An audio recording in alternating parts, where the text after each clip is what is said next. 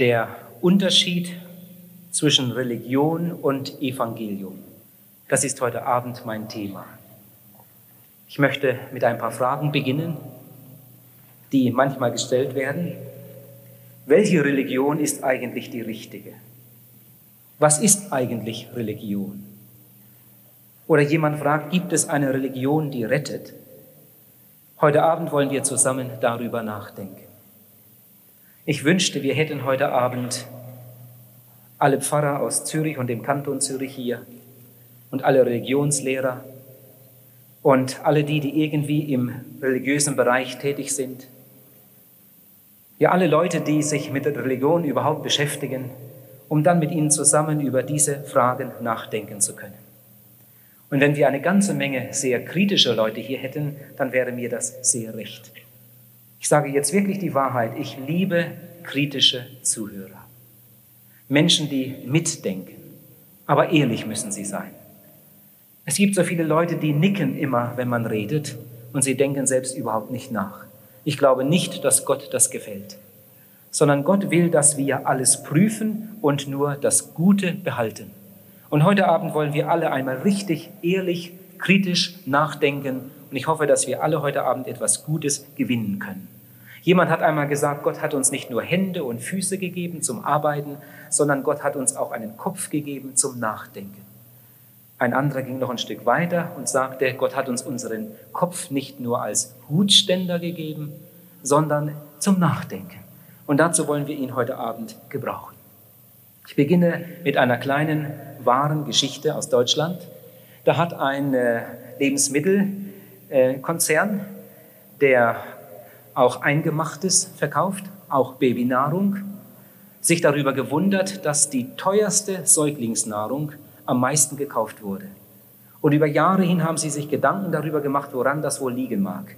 Und eine Untersuchung hat dann ergeben, dass die Mütter die teuerste Babynahrung kaufen, weil sie wissen, dass sie eigentlich ihr Kind stillen sollten. Weil aber viele Mütter das nicht wollen oder auch nicht können, wollen sie ihrem Kind wenigstens das Zweitbeste geben. Sonst hätten sie ein schlechtes Gewissen. Und damit bin ich jetzt an einer ganz wichtigen Stelle dieses Abends. Wir haben alle den Mahner in der Brust, der uns sagt, was gut und böse ist.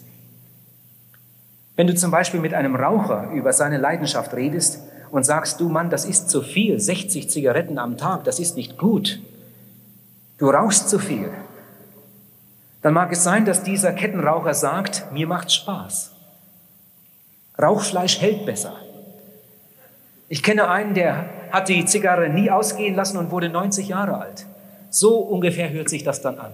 In Wirklichkeit weiß er ganz genau, dass du recht hast. Oder du sprichst mit einem Alkoholiker, einem gebundenen Trinker, über seine Leidenschaft. Und er wird dir sagen, mit meinem Geld mache ich, was ich will. Mir macht Spaß. In Wirklichkeit weiß er ganz genau, dass du recht hast. Ihr Lieben, so geht es auch dem Dieb, der sich auf Kosten anderer das Leben schön macht. Er wird manches Mal abends zu Hause sitzen oder schon im Bett liegen und denken, eigentlich bin ich doch ein Schuft. Diese innere Stimme redet mit ihm. Und wenn er nie eine Predigt hört, in seiner Brust ist dieser Mahner, der ihm sagt, es ist falsch, was du machst. So geht es auch dem Ehebrecher. Er mag mit seiner Freundin unterwegs sein und sich amüsieren. Und während er nach Hause geht, hört er wieder diese innere Stimme. Eigentlich bist du doch ein Lump. Deine Frau hätte etwas Besseres verdient. Und ich denke, dass das ganz wichtig ist, dass man einmal darüber nachdenkt. Wir haben alle diese innere Stimme, diesen Mahner in unserer Brust. Die Bibel sagt, dass wir durch den Sündenfall alle von Gott getrennt sind. In Jesaja Kapitel 59, Vers 2 steht, dass durch den Sündenfall eine Scheidewand zwischen Gott und uns gekommen ist. Auf der einen Seite ist der heilige Gott, auf der anderen Seite der sündige Mensch und dazwischen eine ganz dicke Wand. Der Sündenfall ist total. Diese Trennung ist wirklich perfekt. In Römer 7, Vers 18 sagt Paulus, dass durch diese Sünde, durch diese Trennung von Gott nichts Gutes mehr in uns ist. Ich weiß, dass in mir, in meinem Fleisch nichts Gutes wohnt. Nichts Gutes. Die Trennung von Gott ist total. Und trotzdem hat Gott bei jedem Menschen, trotz Sündenfall, noch diesen Anknüpfungspunkt und das ist sein Gewissen. Ich lese mal eine Stelle aus dem Römerbrief von Vers 14 an im zweiten Kapitel. Da steht, es gibt sogar Heiden, die das Gesetz überhaupt nicht haben und doch von Natur das tun, was das Gesetz fordert. Jedenfalls in einigen Stücken. So sind sie, obwohl sie das Gesetz nicht haben, sich selbst ein Gesetz. Sie zeigen damit, dass in ihr Herz geschrieben ist, was Gott fordert, da ja ihr Gewissen es bezeugt. Dazu auch die Gedanken, die einander anklagen und auch entschuldigen. An verschiedenen anderen Stellen ist in der Bibel vom Gewissen die Rede, von diesem inneren Mana, den wir alle in unserer Brust haben. Wir alle haben ein Gewissen. Aber dieses Gewissen, das zu uns redet, ist nicht die Stimme Gottes. Das wäre falsch. Jemand hat einmal gesagt, das Gewissen ist das Echo auf die Stimme Gottes. Ich glaube, das ist gut gesagt. Unser Gewissen reagiert auf die Stimme Gottes. Die Reaktionen sind aber sehr unterschiedlich. Und ich möchte jetzt einmal drei unterschiedliche Reaktionen aufzeigen. Wir alle haben ein Gewissen und unser Gewissen reagiert. Es reagiert auch auf die Stimme Gottes. Und nun gibt es eine Gruppe von Menschen, die haben ein verhärtetes Gewissen. Wenn ich nämlich immer das Gegenteil tue von dem, was mein Gewissen mir sagt, dann gewöhnt sich das Gewissen mit der Zeit an die verkehrte Handlung und irgendwann kommt der Zeitpunkt, wo das Gewissen überhaupt nicht mehr reagiert. Jemand hat einmal gesagt, es gibt Menschen, deren Gewissen ist wie mit einem, einer geistigen Hornhaut überzogen. Die Bibel sagt, ihr Gewissen ist verhärtet. Sie haben ein verhärtetes Gewissen. Dann gibt es eine andere Gruppe von Menschen, die haben ein überempfindliches Gewissen. In den allermeisten Fällen kommt das durch eine falsche religiöse Beeinflussung. Es gibt Menschen, die haben so ein überempfindliches Gewissen, die haben immer ein schlechtes Gewissen. Die können kaum durch die Straßen gehen, ohne dass sie ein schlechtes Gewissen haben. Die mögen nicht nach links und rechts gucken. Was sie auch machen, sie haben immer Angst, sie hätten etwas Verkehrtes gemacht. Und dann gibt es eine dritte Gruppe von Menschen, bei denen reagiert das Gewissen normal oder noch normal. Wie zum Beispiel bei der jungen Mutter, die ihrem Baby die teuerste Säuglingsnahrung gibt, weil sie sonst ein schlechtes Gewissen hätte. Oder wie bei dem Menschen, der abends nicht einschlafen kann, weil er irgendetwas Schlimmes getan hat.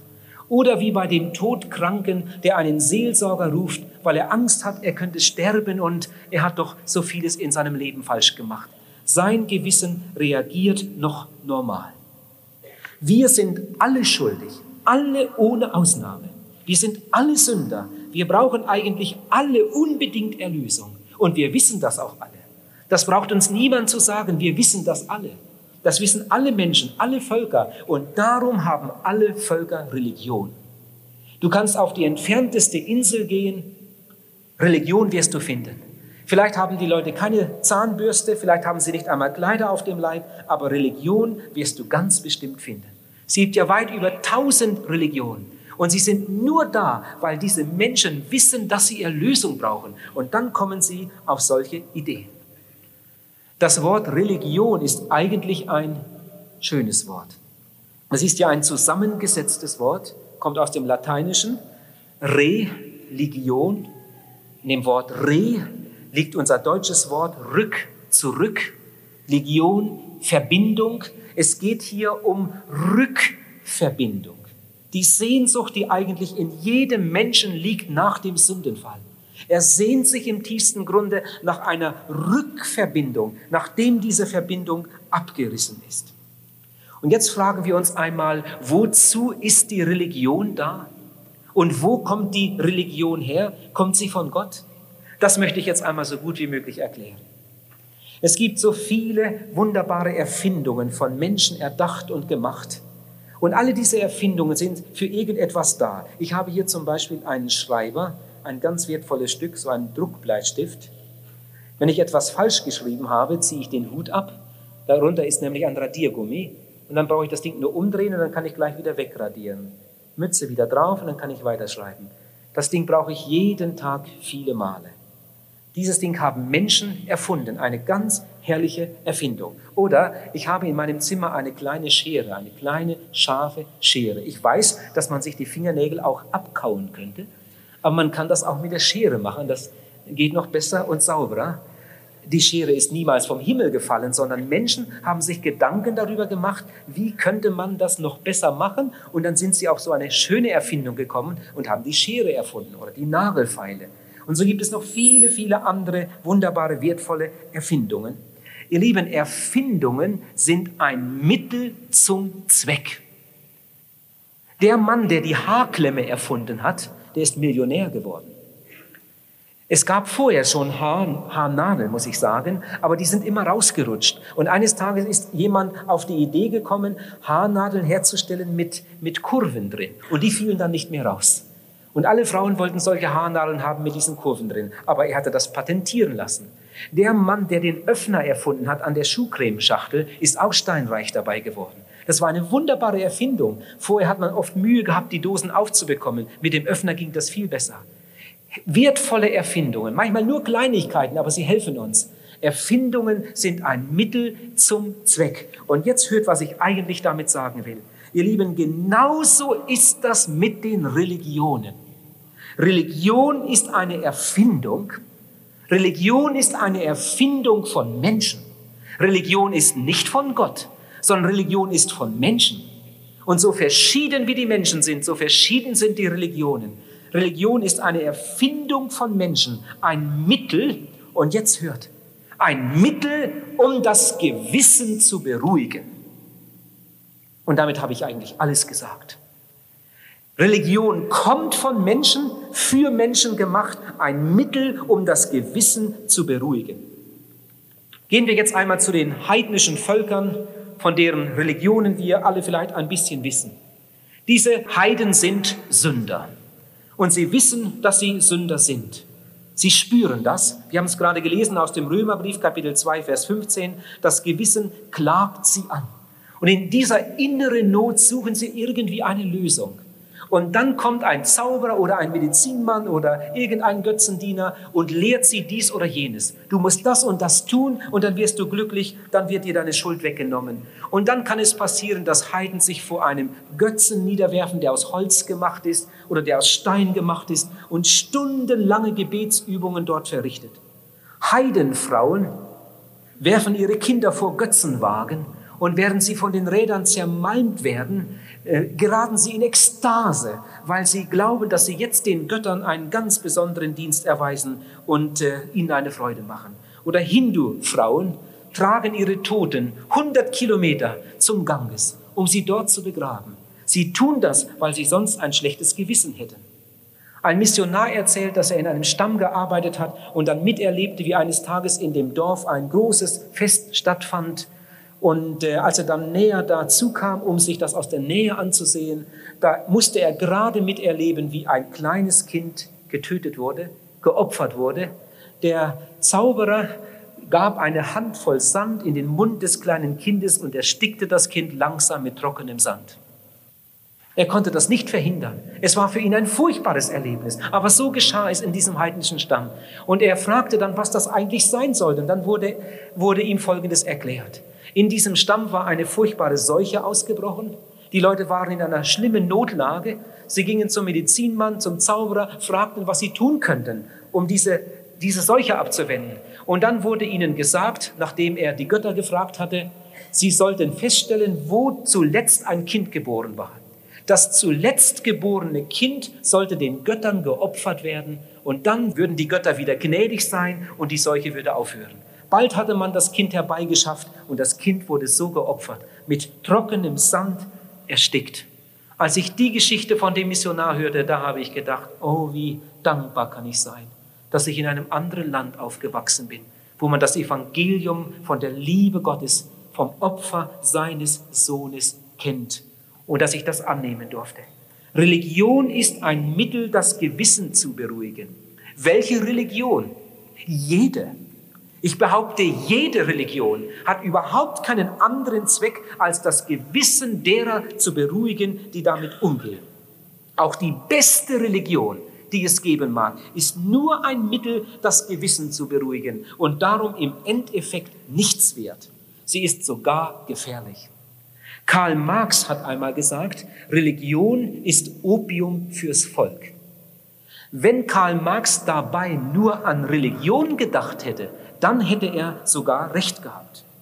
Er sagt, Religion ist Opium fürs Volk. Es wirkt wie ein Rauschmittel, wie ein Betäubungsmittel, wie ein Beruhigungsmittel. Und ich möchte es jetzt mal mit einem Beispiel erklären, dass es tatsächlich so ist. Angenommen, du hast wahnsinnige Zahnschmerzen und du bekommst jetzt das richtige Mittel gegen Schmerzen und nimmst dieses Mittel ein, dann passiert Folgendes. Das dauert vielleicht nur ein paar Minuten, dann fängt es an zu wirken und deine Zahnschmerzen werden verschwinden. Das Mittel hat eine gewaltige Wirkung. Deine Zahnschmerzen werden verschwinden, aber an deinem kranken Zahn ändert sich überhaupt nichts. Die Schmerzen sind weg, aber der kranke Zahn bleibt. Und genauso ist das auch bei der Religion. Nehmen wir einmal an, ich würde jetzt mit meiner Sünde irgendeine Religion wählen. Ich weiß, ich bin ein Sünder. Ich weiß, ich bin schuldig vor Gott. Mein Gewissen verklagt mich, aber ich habe ja meine Religion. Und was ist die Folge davon? Das schlechte Gewissen ist weg. Die Gewissensqualen sind weg. Ich habe den Eindruck, ich habe alles getan. Jetzt müssen die Götter oder Gott mit mir zufrieden sein. Das schlechte Gewissen ist weg, aber die Sünde bleibt. Meine Verlorenheit bleibt. Daran hat sich überhaupt nichts geändert. Und jetzt komme ich zu einem Punkt, der vielleicht einige etwas schockieren mag. Ihr Lieben, aber es ist die Wahrheit. Ich habe vorhin gesagt, auch die beste Religion ist nur ein Mittel, das Gewissen zu beruhigen. Und jetzt nehmen wir einmal an, das Evangelium oder die, die christliche Religion, so muss ich sagen. Nehmen wir einmal an, die christliche Religion wäre die beste Religion. Dann gilt das auch für die christliche Religion. Auch die christliche Religion ist nur ein Mittel, das Gewissen zu beruhigen. Und darum ist die christliche Religion unter Umständen sogar die gefährlichste. Solange wir nur bei Religion stecken bleiben.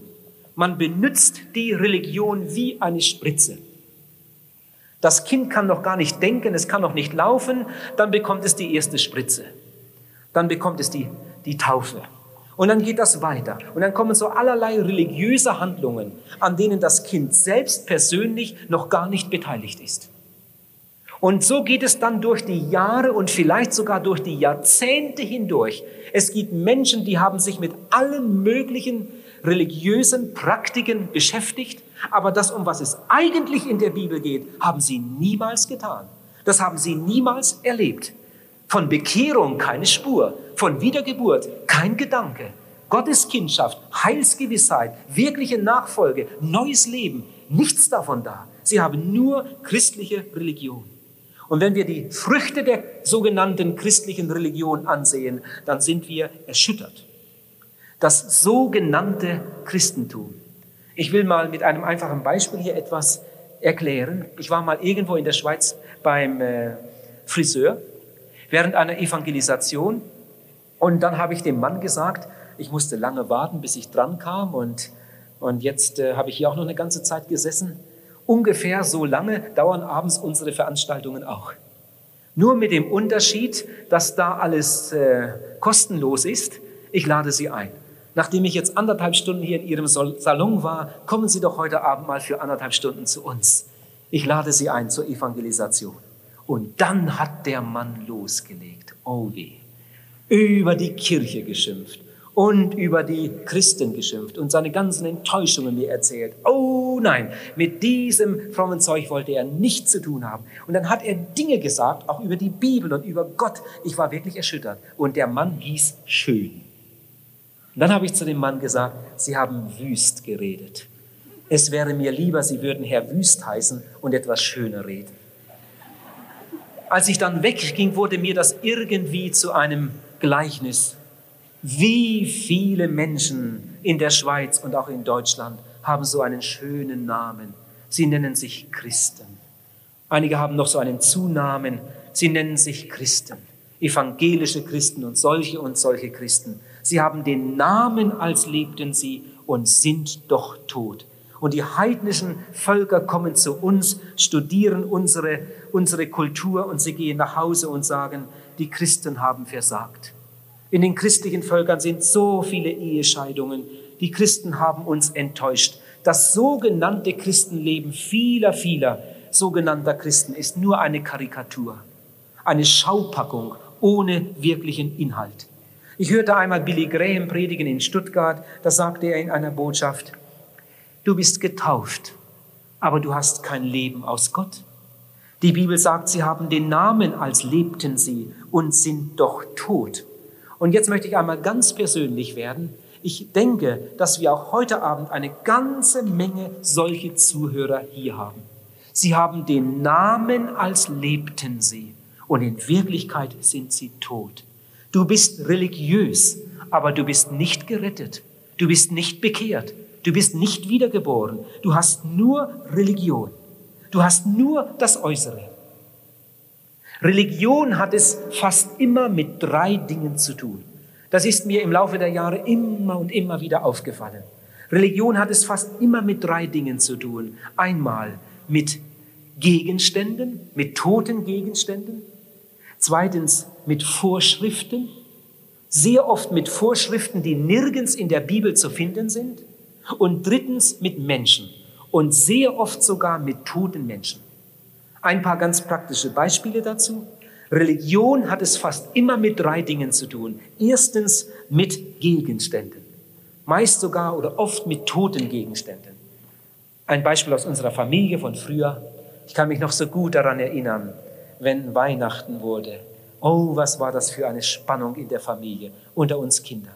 Und wenn dann Heiligabend kam und wir lange in der Küche sitzen mussten, hinter verschlossener Tür, und dann der Weihnachtsmann kam und, und da alles Mögliche ablud, und wir dann schließlich ins Wohnzimmer gehen durften, die, die Kerzen brannten schon, und dann haben wir uns um den Weihnachtsbaum gesetzt und dann haben wir gesungen. O Tannenbaum, o Tannenbaum, wie treu sind deine Blätter. O Tannenbaum, o Tannenbaum, du kannst mir sehr gefallen. Und schließlich hat der Papa gesagt, so Kinder, und jetzt wollen wir mal sehen, was der Weihnachtsmann gebracht hat. Ja, so war Weihnachten. O Tannenbaum, du kannst mir sehr gefallen. So feiern viele Leute Weihnachten. Mein Vater hatte extra einen Kirchenanzug. Den hat er nur angezogen, wenn er zur Kirche ging, zum Abendmahl, zur Trauung und so weiter. Dafür war der da. Was wird heute nicht alles mit äußeren Dingen getan, mit Häusern, mit Gegenständen, mit irgendwelchen Dingen, die man unter das Kopfkissen legt oder an die Wand hängt. Und manche Leute meinen, weil die betenden Hände von Albrecht Dürer auf dem Flur oder über dem Bett im Schlafzimmer hängen, darum wäre der Segen in diesem Haus. Ihr Lieben, ich habe nichts gegen diese schönen betenden Hände von Albrecht Dürer, aber ob die da hängen oder nicht da hängen, Gott hat damit überhaupt nichts zu tun. Diese äußeren Dinge interessieren Gott überhaupt nicht. Mir hat in Luzern einmal jemand eine Medaille gegeben, darauf war irgendein Heiliger und er hat mir gesagt, die sollte ich in meiner Tasche tragen nach einem halben Jahr würde ich ein guter Katholik werden. Wir hatten über manches diskutiert da und wir wurden uns nicht so richtig einig. Das war eine ganz besonders gesegnete Medaille und die sollte ich tragen. Und ich habe sie in meine Manteltasche gesteckt. Ich wollte sie nur meiner Frau zeigen. Und dann habe ich sie vergessen. Und diese Medaille war da in meiner Manteltasche den ganzen Winter und ich bin damit monatelang herumgelaufen. Und als dann im Frühjahr meine Frau den Wintermantel weghängen wollte, hat sie nochmal in die Taschen gefasst und dann fand sie das Ding da und fragte, was hast du denn da in deiner Tasche? Was ist denn das für ein Talisman oder was soll das sein? Ach, das war die Medaille von dem Mann damals. Der meinte tatsächlich, wenn ich dieses Stück Blech in meiner Manteltasche habe, dann passiert etwas Besonderes. Ihr Lieben, das ist finsterstes Heidentum. Und das finden wir auch sogar unter christlich-religiösen Leuten. Es gibt Leute, die haben ein Stück Holz zu Hause, das soll angeblich vom Kreuz Jesus stammen und das küssen sie jeden Tag und meinen, dass Gott sie dann ganz besonders segnet.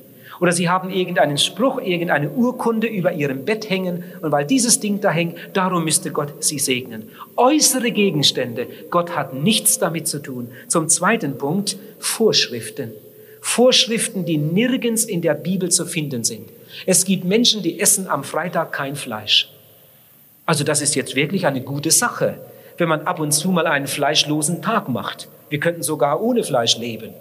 Es gibt Leute, die essen manchmal einen ganzen Tag überhaupt nichts, machen mal einen Fastentag, einfach aus Gesundheitsgründen. Das ist eine gute Sache. Aber wenn die Leute das religiös begründen wollen und das dann noch irgendwie mit ihrem Heil in Verbindung bringen, ihr Lieben, dann wird es, dann wird es sogar gefährlich. Und ich möchte davor warnen. Und jetzt das dritte, Religion hat es mit Menschen zu tun. und oft sogar mit verstorbenen Menschen. Bei uns im Nachbardorf war wieder einmal Schützenfest und da wird dann tüchtig getrunken und gefeiert und viel gesündigt. Dann starb beim, bei diesem Schützenfest auf dem Festzelt ein Mann im betrunkenen Zustand und am anderen Tag, als meine Mutter im Garten war, kam sie mit der Nachbarin ins Gespräch beim Erdbeerenpflücken. Und dann hat meine Mutter zu der Nachbarin gesagt, du, das ist ja doch eine peinliche Sache. Äh, hast gehört, was da passiert ist auf dem Festzelt? Dass der Mann in dem Zustand einen Herzinfarkt bekommen musste, im angetrunkenen Zustand beim Schützenfest. Das ist ja doch eine peinliche Sache jetzt für die Angehörigen. Dann sagt die Nachbarin, aber Meta, Weißt du das gar nicht, dass er direkt neben dem Pastor gestorben ist? Die saßen zusammen am Tisch. Ja, das ist bei uns weithin so. Nicht, nicht jeder Pfarrer macht mit, aber manch einer. Das ist so eine Abmachung mit den Bauern. Wenn der Pfarrer nicht zum Schützenfest kommt, dann kommen die, die Bauern nicht zum Erntedankfest Gottesdienst. Natürlich benimmt sich der Pfarrer da anständig und betrinkt sich nicht. Aber er saß nun in dieser Nacht direkt an dem Tisch, wo das passierte. Aber Meta, so einen schönen Tod, direkt neben dem Pastor ist er gestorben. Na, dann bekommt man sicher einen besonders guten Platz im Himmel, oder? Oh, wie oft habe ich Menschen getroffen, die meinten, sie wären etwas Besonderes, weil der Schwager Priester ist äh, oder weil, äh, was weiß ich, irgendeiner aus der Familie ein Amt in der Kirche hat. Der Onkel ist dies oder jedes, jenes. Ihr lieben Gott hat damit nichts zu tun. Das ist Religion. Religion hat es mit toten Gegenständen zu tun. Sie helfen dir nicht. Religion hat es mit menschlichen Formen und Vorschriften zu tun, die nicht einmal in der Bibel geschrieben stehen. Sie helfen dir nicht. Religion hat es mit Menschen zu tun, oft mit toten Menschen, und sie helfen uns auch nicht. Das ist Religion. Religion ist in Wirklichkeit nichts wert. Ich weiß, dass Religion beruhigt und darum ist es sogar gefährlich. Gott hat etwas ganz anderes für uns, wenn wir gerettet werden wollen.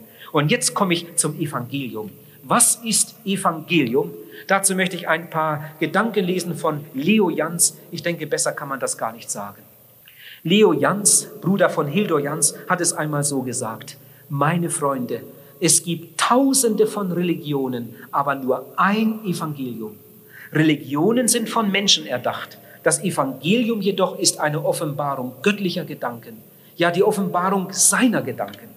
Die Religion wurde von Menschen gemacht. Das Evangelium jedoch ist ein Geschenk Gottes. Die Religion ist die Meinung der Menschen, das Evangelium eine Mitteilung Gottes. Religion ist im Allgemeinen die Geschichte eines sündigen Menschen, der etwas für den heiligen Gott tun wollte. Das Evangelium dagegen erzählt, was der heilige Gott für den sündigen Menschen getan hat. Die Religion ist immer eine Suche nach Gott. Das Evangelium dagegen ist die frohe Botschaft, dass Jesus auf der Suche nach Menschen ist. Des Menschensohn ist gekommen, zu suchen und selig zu machen, was verloren ist. Und jetzt kommt ein ganz wichtiger Satz. Die beste Religion betont nur die Notwendigkeit äußerer Umgestaltung. Das Evangelium jedoch beginnt mit einer inneren Umgestaltung. Wir haben vorhin in der Einleitung einige Verse gehört aus dem Johannesevangelium Kapitel 3. Da hat Jesus ein Gespräch mit einem Religionslehrer. Da hat Jesus ein Gespräch mit einem sehr religiösen Mann. Dieser Mann hatte die beste Religion, die es damals überhaupt gab. Und er hatte viele, viele gute Werke aufzuweisen. Und zu diesem religiösen Mann sagt Jesus, was vom Fleisch geboren wird, das ist Fleisch. Das bleibt auch Fleisch. Da kannst du noch so religiös sein, Nikodemus. Was vom Fleisch geboren wird, das ist und bleibt Fleisch, trotz Religion. Leo Jans sagt, Religion beginnt mit äußeren Dingen und will eine äußere Umgestaltung. Ich möchte mal ein paar ganz praktische Dinge nehmen, wie sich Religion in unseren Familien zeigt. Zum Beispiel, wir sagen unserem Kind beim Beten, jetzt wollen wir schön die Hände falten und beten. Ihr Lieben, das ist Religion. Ich sage jetzt nicht, dass das falsch ist. Das ist sogar eine schöne Übung. Wir wollen nicht, dass die Kinder beim Beten an der Tischdecke herumspielen, sondern sie sollen sich mal kontrollieren. Und darum sagen wir, jetzt wollen wir mal die Hände falten. Das steht nirgends in der Bibel, dass man die Hände falten soll. Ob du beim Beten die Hände faltest oder nicht, das interessiert Gott überhaupt nicht. Mit dieser äußeren Form hat Gott überhaupt nichts zu tun. Gott sieht beim Beten nicht auf deine Hände, Gott sieht beim Beten nicht auf deine Lippen, sondern Gott sieht beim Beten in dein Herz. Und nur das ist entscheidend. Aber diese äußere Übung, die ist nicht schlecht, aber sie ist nicht entscheidend. Und dann sagen wir noch unserem Kind, und jetzt wollen wir die Augen schließen und dann wollen wir beten. Weil wir meinen, mit geschlossenen Augen kann man sich viel besser konzentrieren. Wir wollen nicht, dass unser Kind beim Beten die Bohnen zählt, sondern wir möchten, dass es sich einmal auf das Gebet konzentriert. Und darum sagen wir, jetzt wollen wir mal die Augen schließen, die Hände falten und beten. Ihr Lieben, aber diese äußeren Dinge, diese religiö dieses religiöse Beiwerk, das kann eine Hilfe sein. Aber das ist nicht das Entscheidende. Und wie viele, viele Menschen gibt es, die sich jetzt, die sich nur mit äußeren Dingen beschäftigen. Und das Innere, das Herz ist überhaupt nicht daran beteiligt. Ich könnte jetzt auch christliche Feste aufzählen. Christliche Feste, die in der Bibel überhaupt nicht erwähnt werden. Es gibt Menschen, die legen, wer weiß, wie großen Wert auf diese äußeren Dinge. Ich will das jetzt auch nicht verurteilen, aber diese Dinge haben letztlich keinen Wert, wenn es um unser Seelenheil geht, weil die Bibel, weil Gott überhaupt nicht darüber redet. Diese äußeren Dinge sind Menschenwerk. Diese äußeren Dinge sind Religion. Ich sage jetzt nicht, dass Hände falten und Augen schließen beim Beten heidnisch sind. Nein, das ist christliche Religion, christliches Beiwerk. Aber es ist nur Beiwerk, es ist nur Äußeres und darum genügt es nicht. Religion ist äußeres Tun. Es geht aber um mehr. Jesus sagt zu diesem Nikodemus, du musst wiedergeboren werden. Das Evangelium beginnt mit einer inneren Umgestaltung. Die Bibel spricht von einer Wiedergeburt. In 1. Petrus Kapitel 1, Vers 3 schreibt Petrus an Leute, die bekehrt und wiedergeboren waren, ihr seid wiedergeboren zu einer lebendigen Hoffnung. Ich möchte jetzt gerade einmal fragen, lieber Zuhörer, hast du das auch schon erlebt? Jesus sagt, du musst wiedergeboren werden. Das heißt, du musst noch einmal geboren werden. In Vers 6 in diesem Kapitel im Johannesevangelium steht, du musst vom Geist geboren werden. In Vers 7 steht, du musst von neuem geboren werden, von oben geboren werden. Das heißt, ein zweites Mal geboren werden. Und bitte denkt jetzt einmal ganz besonders gut mit. Durch die erste Geburt wird man ein Menschenkind, weil man von einem Menschen gezeugt und von einem Menschen geboren wurde. Durch die zweite Geburt wird man ein Gotteskind, weil man von Gottes Geist gezeugt und von Gott geboren wurde. Die erste Geburt ist die Voraussetzung für ein Leben in dieser Welt. Die zweite Geburt ist die Voraussetzung für das ewige Leben. So wie man ohne die natürliche Geburt diese Welt nicht sehen kann, ebenso folgerichtig behauptet Jesus, kann man ohne Wiedergeburt das Reich Gottes nicht sehen. Die erste Geburt ist die unumgängliche Voraussetzung für die Existenz in dieser Welt. Die Wiedergeburt ist die Voraussetzung für das Erbe im Reiche Gottes. Anders geht es nicht. Und jetzt weiter, bitte denkt weiter gut mit. Die erste Geburt ist erledigt. Stimmt doch, oder? Sonst wären wir ja gar nicht hier. Die haben wir alle hinter uns. Die erste Geburt ist erledigt.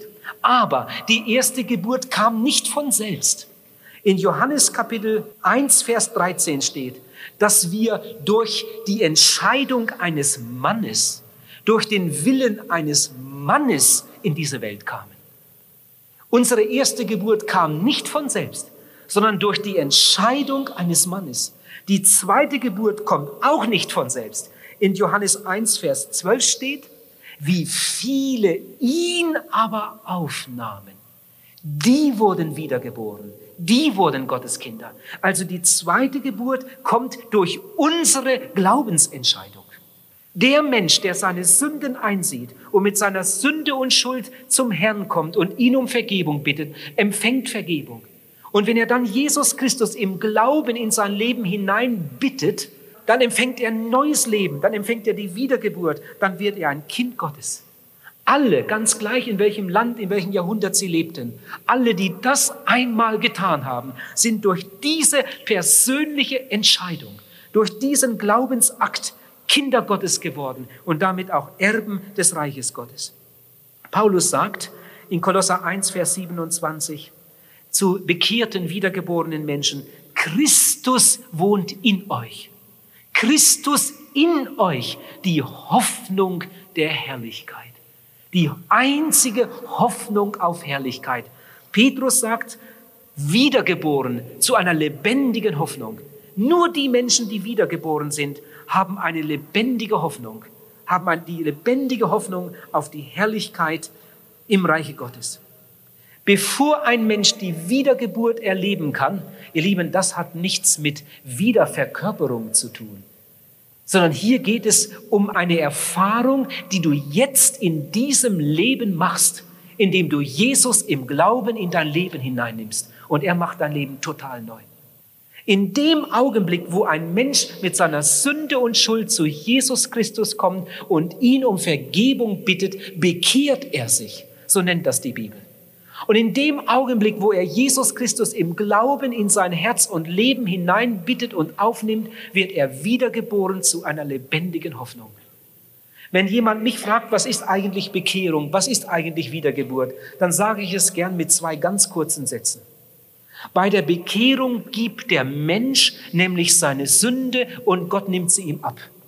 Bei der Wiedergeburt gibt Gott nämlich seinen Sohn und der Mensch nimmt ihn ab. Beide Male ist ein Gebender und ein Nehmender da. Bei der Bekehrung gibt der Mensch und Gott nimmt, nämlich seine Sünde. Bei der Wiedergeburt gibt Gott und der Mensch nimmt seinen Sohn auf in sein Herz und Leben. Lieber Zuhörer, diese Erfahrung musst du machen, wenn du ins Reich Gottes kommen willst.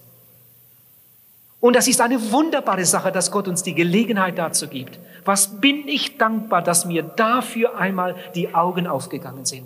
Und dass ich diese Erfahrung persönlich machen durfte. Sie hat mein Leben so reich gemacht.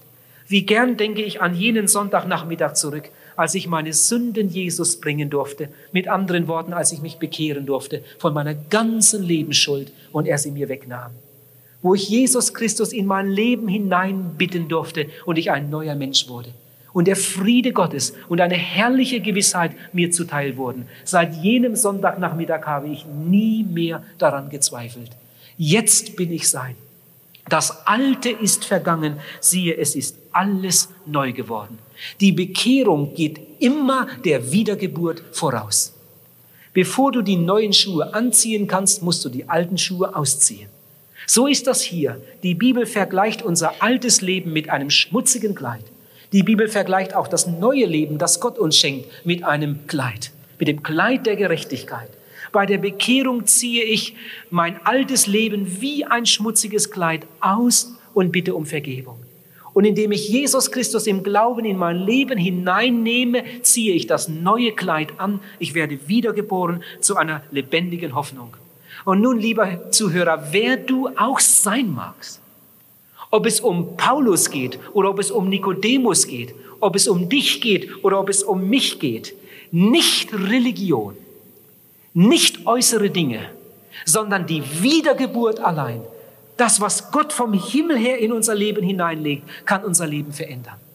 Du musst eine Bekehrung erleben, wie die Bibel das nennt, und eine Wiedergeburt, um ein Kind Gottes zu werden. Du brauchst es unbedingt, wenn du gerettet werden willst. Und jetzt zum Schluss noch ein paar ganz wichtige Gedanken. Du weißt, ich habe gesündigt. Ich denke, es ist niemand hier heute Abend, der das nicht, nicht spürt, der das nicht weiß, der das nicht schon wer weiß, wie viele Mal im Leben empfunden hat. Ich bin nicht besser als andere Leute. Und wenn du heute Abend nur mal diesen Gedanken denkst, wenn die Bibel wirklich wahr ist, wenn Gott wirklich ein heiliger Gott ist, wenn es wirklich eine Auferstehung gibt und ich einmal vor diesem heiligen Gott stehen muss, ich glaube, dann musst du dir selbst sagen, ich kann nicht bestehen. Ich falle durch im Gericht. So wie ich bin, kann ich nicht bestehen. Das ist ganz klar. Ich brauche Rettung. Ich brauche Vergebung. Dein Gewissen hat dich schon so viele Male verklagt. Und jetzt kannst du drei verschiedene Dinge tun. Drei verschiedene Möglichkeiten stehen dir offen. Du kannst dein Gewissen einfach überfahren. Und obwohl dein Gewissen redet, es einfach zum Schweigen verurteilen und weiter sündigen. Und mit der Zeit wird dein Gewissen so verhärten, dass es nicht mehr reagiert. Das mag für den Betreffenden angenehm sein, wenn er nicht jedes Mal einen roten Kopf kriegt, wenn er was Falsches macht. Aber in Wirklichkeit ist das ein ganz furchtbar gefährlicher Zustand. Wenn ein Mensch sein Gewissen so verhärtet hat, dass es nicht mehr reagiert, es gibt Menschen, die merken nicht mehr, wenn sie lügen. Es gibt Menschen, die merken nicht mehr, wenn sie fluchen. Es gibt Menschen, die können die Ehe brechen, ohne ein schlechtes Gewissen dabei zu haben. Es gibt Menschen, die können die ernsteste Predigt halten und sie lächeln darüber. Ein Zeichen dafür, dass sie ihr Gewissen immer wieder mit Füßen getrampelt haben. Inzwischen ist es so verhärtet, dass es fast nicht mehr reagiert. Du kannst es auch anders machen. Du kannst dein Gewissen beruhigen mit Religion. Und du kannst anfangen mit guten Werken, mit allen möglichen religiösen Übungen und so alles Mögliche tun, was irgendjemand dir dabei gebracht hat. Und du meinst, weil du das alles gemacht hast, weil du so eine gute Religion hast, muss doch der liebe Gott das anerkennen und am Ende wird es schon gut werden.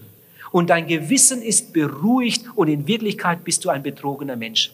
Es ist so wie bei dem, der einen hohlen Zahn hat. Er nimmt jeden Morgen eine starke Dosis Medizin gegen die Schmerzen. Die Schmerzen sind tatsächlich weg, aber der kranke Zahn bleibt. So machen es viele Leute. Jeden Tag ihre Übungen, ihre religiösen Übungen, aber sie sind nicht bekehrt. Sie sind nicht wiedergeboren. Sie sind in Wirklichkeit nicht gerettet. Du kannst es auch anders machen. Du kannst einmal ganz gut hinhören auf diese innere Stimme. Und der Geist Gottes wird dir zur Hilfe kommen. Und du wirst zu einer tiefen Sündenerkenntnis kommen. Und das ist eigentlich ein Geschenk Gottes. Wenn Gott seine Hand auf die wunden Stellen in unserem Leben legt, dann ist das eigentlich immer ein Zeichen seiner ganz großen Liebe. Ihr Lieben, Gott redet nicht mit uns über unsere Sünden, nur damit wir wissen, was wir getan haben. Sondern wenn Gott seine Hand auf eine wunde Stelle legt, dann tut er es, weil er uns lieb hat. Und sagt sie mal da und da und da und da. Du erschrickst, das mag sein, aber dann zeigt er auf seinen Sohn und sagt, sieh mal da. Er redet weiter mit deiner Sünde, sieh mal, was du da gemacht hast, was du da gemacht hast. Und dann zeigt er wieder auf seinen Sohn, sieh mal, was Jesus für dich getan hat auf Golgatha. Noch Sünde, noch mehr Sünde, noch mehr Sünde. Aber sieh, was Jesus für dich getan hat am Kreuz. Geh zu Jesus. Er wartet auf dich. Wohl dem Menschen, der sich rufen lässt und sagt, ich gehe, ich gehe, ich gehe zu Jesus. Heute Abend werde ich umkehren. Heute Abend werde ich mich bekehren. Heute Abend werde ich mit meiner Sünde zu Jesus gehen und ihn um Vergebung bitten. Und das Blut Jesu Christi macht rein von aller Sünde. Und dann werde ich Jesus bitten, durch seinen Geist in mein Leben zu kommen, damit ich wiedergeboren werde zu einer lebendigen Hoffnung. Oh, was sind das für reiche Menschen, die von dieser Erfahrung erzählen können. Wir haben Zeugen aus allen Berufen, aus allen Ständen, aus allen Völkern, Menschen, die reich geworden sind durch die Begegnung mit Jesus Christus. Wenn ich an gestern Abend denke, dann freue ich mich, dass Menschen in die Seelsorge gekommen sind, um das zu erfahren. Und ich denke, heute Abend wird es wieder so sein. Und ich lade ganz, ganz herzlich dazu ein. Lieber Zuhörer, deine Religion rettet dich nicht. Du musst wiedergeboren werden zu einer lebendigen Hoffnung. Komm doch heute Abend. Lass uns miteinander reden. Lass uns zusammen beten. Und der Herr wird unser Gebet erhören. Und heute Abend wird dein Leben ein neues Leben werden. Gott segne dich. Jetzt hören wir ein Lied. Das gibt uns Gelegenheit, noch etwas nachzudenken über das Gehörte. Und dann schließen wir ab mit Gebet. Lieber Herr, wir danken dir, dass wir so ungestört hier zusammen sein konnten, um über so wichtige Fragen des Heils gemeinsam nachzudenken. Du hast uns diesen Abend geschenkt. Herr, hier sind so viele religiöse Leute und du siehst jetzt in jedes Herz. Ich kann mir so gut vorstellen, dass manche hier sind, deren Gewissen so verhärtet sind, dass kaum noch eine Reaktion da ist. Das ist so schlimm. Und dennoch bitten wir dich, Herr, dass du auch solche überwindest und in deiner Liebe zu dir ziehst. Herr, und hier sind sicher viele andere, die ihr Gewissen immer wieder beruhigt haben. Was gibt es da nicht alles für Möglichkeiten, um sich selbst immer wieder einzureden? Es wird schon reichen. Ich habe ja meine Religion. Herr, du hast gesagt, wer nicht von neuem geboren ist, kann das Reich Gottes nicht sehen. Du hast gesagt, wenn du dich nicht bekehrst, dann wirst du umkommen.